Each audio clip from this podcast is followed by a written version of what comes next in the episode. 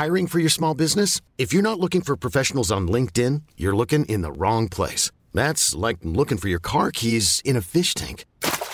LinkedIn helps you hire professionals you can't find anywhere else, even those who aren't actively searching for a new job but might be open to the perfect role. In a given month, over 70% of LinkedIn users don't even visit other leading job sites. So start looking in the right place. With LinkedIn, you can hire professionals like a professional. Post your free job on linkedin.com slash achieve today.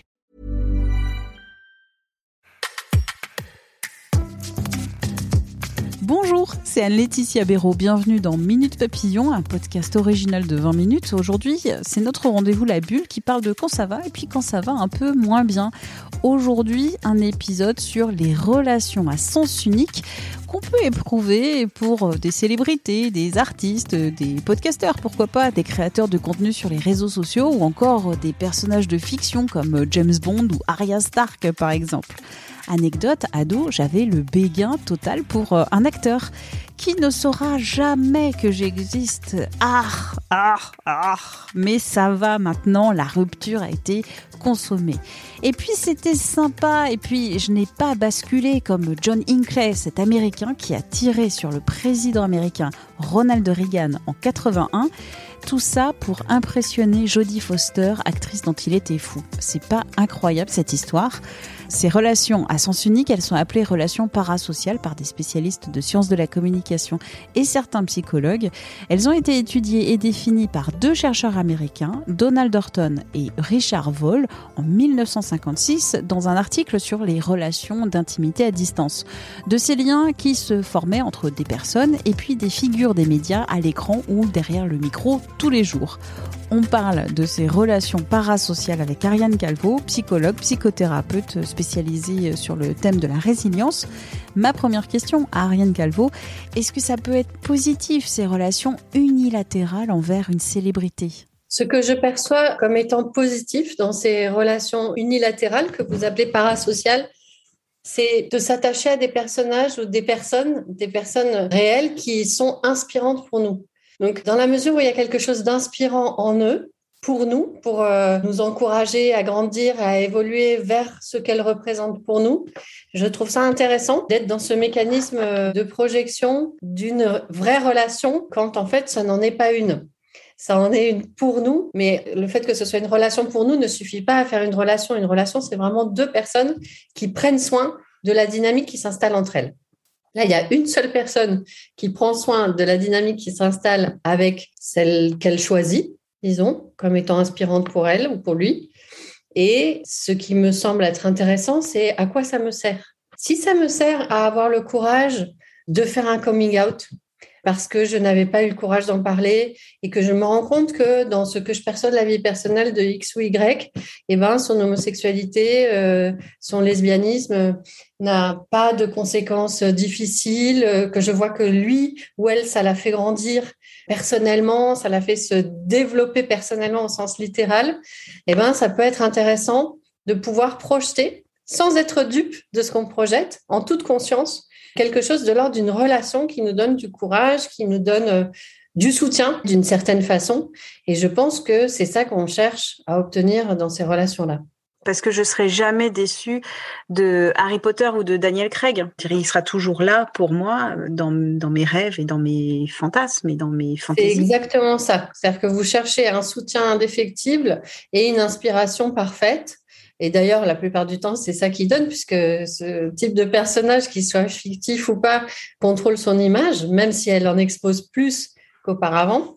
Cette image contrôlée à laquelle on s'identifie volontiers, consciemment, pour pouvoir euh, s'élever, pour pouvoir euh, grandir dans ce qui est aligné avec nos aspirations profondes et que l'on retrouve en l'autre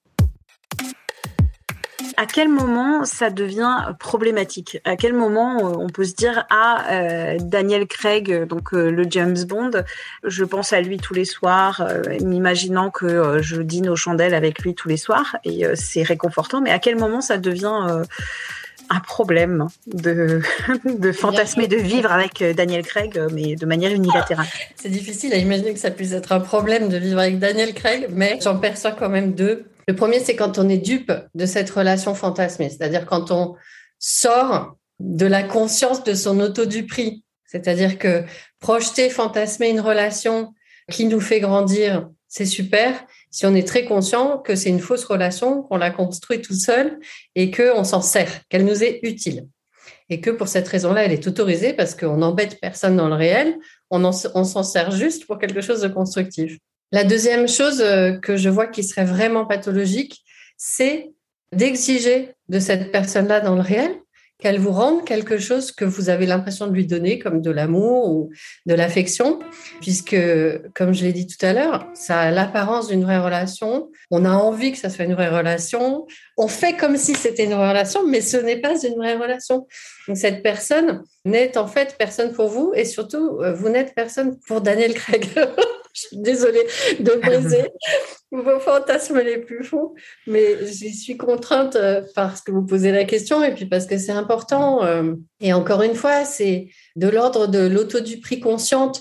Quand j'ai beaucoup, beaucoup, beaucoup travaillé sur la résilience, je me suis rendu compte que dans la résilience, il y a quelque chose de cet ordre-là.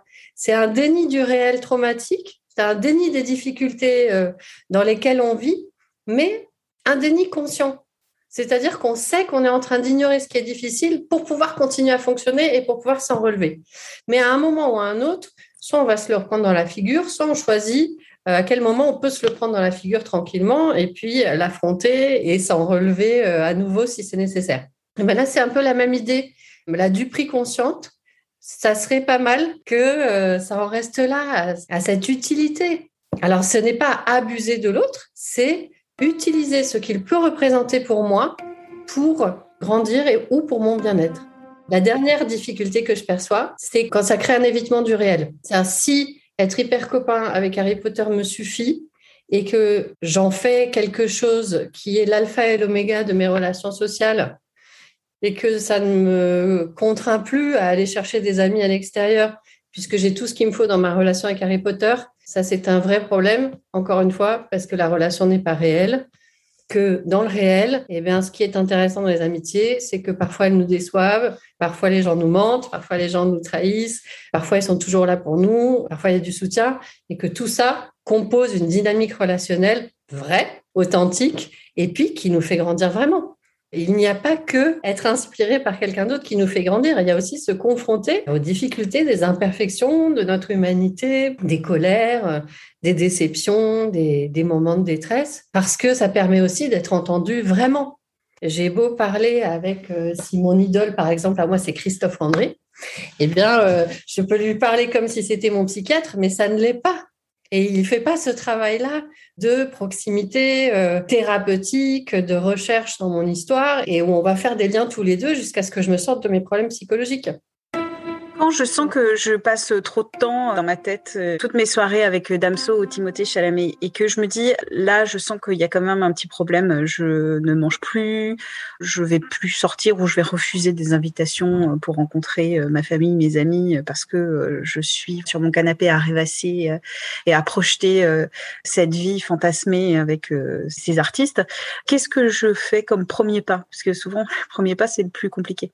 Eh ben, quand on en est là, je parierai pas euh, tout là-dessus, mais il y a quand même des grandes chances qu'une blessure émotionnelle soit à l'origine de votre évitement social, qui trouve son plein épanouissement dans une relation fictive. C'est-à-dire qu'il y a très probablement eu une très grosse déception ou une très grosse trahison ou une très grosse séparation que vous trouvez injuste ou trop difficile, qui vous a mis dans un état de peur de la relation avec l'autre tellement grand que vous en êtes à vous satisfaire d'une relation que vous savez fausse. Donc, le premier pas, ce serait d'aller regarder cette blessure, si c'est possible et si c'est pas trop douloureux.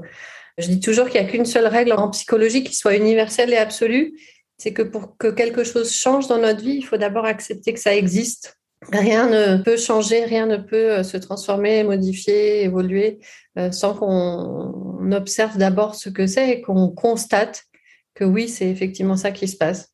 Donc, le premier pas qui sera intéressant, c'est d'aller voir ce qui fait que je me suis retrouvée contrainte pour me protéger de me satisfaire de relations que je sais fausses. Et ensuite me tourner vers des professionnels qui pourront m'aider. C'est mieux parce que les blessures émotionnelles, elles ont ça de sournois que, surtout si elles sont traumatiques, qu'on a beaucoup de mal à les identifier soi-même. Alors, euh, ce qu'on est en train de se dire, évidemment, c'est utile hein, pour euh, pouvoir avoir la puce à l'oreille, mais notre cerveau est câblé en fonction de la déperdition d'énergie la moindre. Ce qui veut dire que aller observer ce qui en nous est tellement douloureux ou a été tellement douloureux dans notre histoire, que ça a des conséquences délétères sur notre présent et que ça oblitère notre avenir, il y a peu de chances qu'on ait envie de se l'infliger tout seul, à moins d'avoir un cerveau très atypique, quoi, voire maso. Pour Donc c'est mieux avec le soutien d'un professionnel, d'abord parce que parler de choses très douloureuses, c'est mieux quand on est dans une sécurité affective euh, intérieure de type professionnel, c'est-à-dire qu'on sait qu'on ne sera pas jugé, humilié, insulté, rejeté de ce qu'on va dire, mais qu'on peut tout dire parce que c'est confidentiel aussi, parce que la personne est formée à accueillir ce genre de messages douloureux. Et puis aussi parce que les professionnels, on est aussi entraînés à doser ce que la personne est capable de supporter en termes d'émotions douloureuses ou de remémorations difficiles et que c'est pas mal d'essayer de pas tout régler en même temps, mais de phaser euh, les choses de façon à ce qu'on puisse le supporter, que le travail puisse aller jusqu'au bout. Parce qu'évidemment, le risque, c'est qu'on essaye de tout régler en même temps, qu'on déballe tout en même temps, et puis qu'on n'ait plus jamais envie de retourner chez un psy euh, parce que ça aurait été beaucoup trop difficile à supporter. Daniel Craig, Timothée Chalamet et Damso, donc à bien se tenir, on va, on va régler tout ça. Ce sont des gens merveilleux, mais les relations sont dans la vraie vie. Merci à Ariane Calvo pour cet échange. Minute Papillon avec son point d'exclamation, sa vignette bleu ciel. C'est un podcast original de 20 minutes. Vous le retrouvez sur toutes les plateformes d'écoute en ligne comme Apple Podcast, Spotify, Deezer pour ne citer qu'elles. Abonnez-vous sur ces plateformes. Vous aurez ainsi notre contenu beaucoup plus facilement et retrouverez nos nouvelles diffusions. Vous pouvez aussi nous noter avec des petites étoiles sur Apple Podcast et nous écrire aussi dans la partie commentaires ou à l'adresse mail audio-20minutes.fr. On se retrouve très vite. D'ici là, portez-vous bien.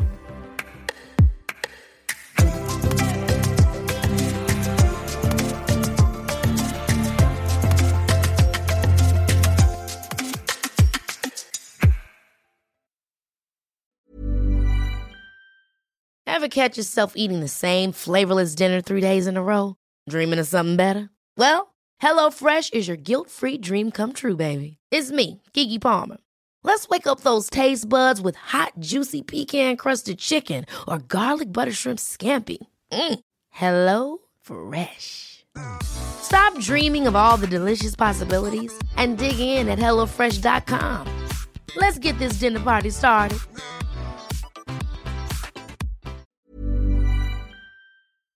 On ne va pas se quitter comme ça. Vous avez aimé cet épisode? Sportif, généraliste, sexo ou scientifique, varié mais toujours bien informé. Découvrez les autres podcasts de la rédaction 20 minutes sur votre application d'écoute préférée ou directement sur podcast au pluriel.20minutes.fr. Et merci de nous avoir écoutés.